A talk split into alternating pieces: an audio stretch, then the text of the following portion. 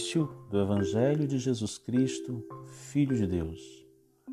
Está escrito no livro do profeta Isaías: Eis que envio o meu mensageiro à tua frente para preparar o teu caminho. Esta é a voz daquele que grita no deserto: Preparai o caminho do Senhor, endireitai suas estradas. Foi assim que João Batista apareceu no deserto, preparando um batismo de conversão para o perdão dos pecados. Toda a região da Judéia e todos os moradores de Jerusalém iam ao seu encontro. Confessava os seus pecados e João os batizava no rio Jordão. João se vestia com a pele de camelo e comia gafanhotos e mel no campo. E pregava dizendo: Depois de mim virá aquele mais forte do que eu. Eu nem sou digno de me abaixar para desamarrar suas sandálias. Eu vos batizei com água, mas ele vos batizará com o Espírito Santo. Bom dia! Acabamos de ouvir o Evangelho tirado de Marcos 1, 1 a 8.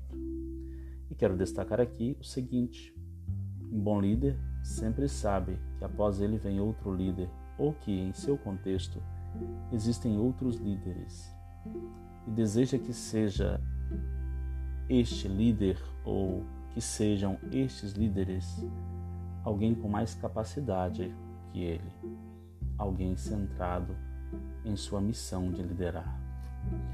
Um bom líder prepara o caminho para futuros líderes. É preciso entender isso. Não basta que seja, é preciso que outro também seja. Pois o tempo se esvai e junto a ele novas oportunidades surgem.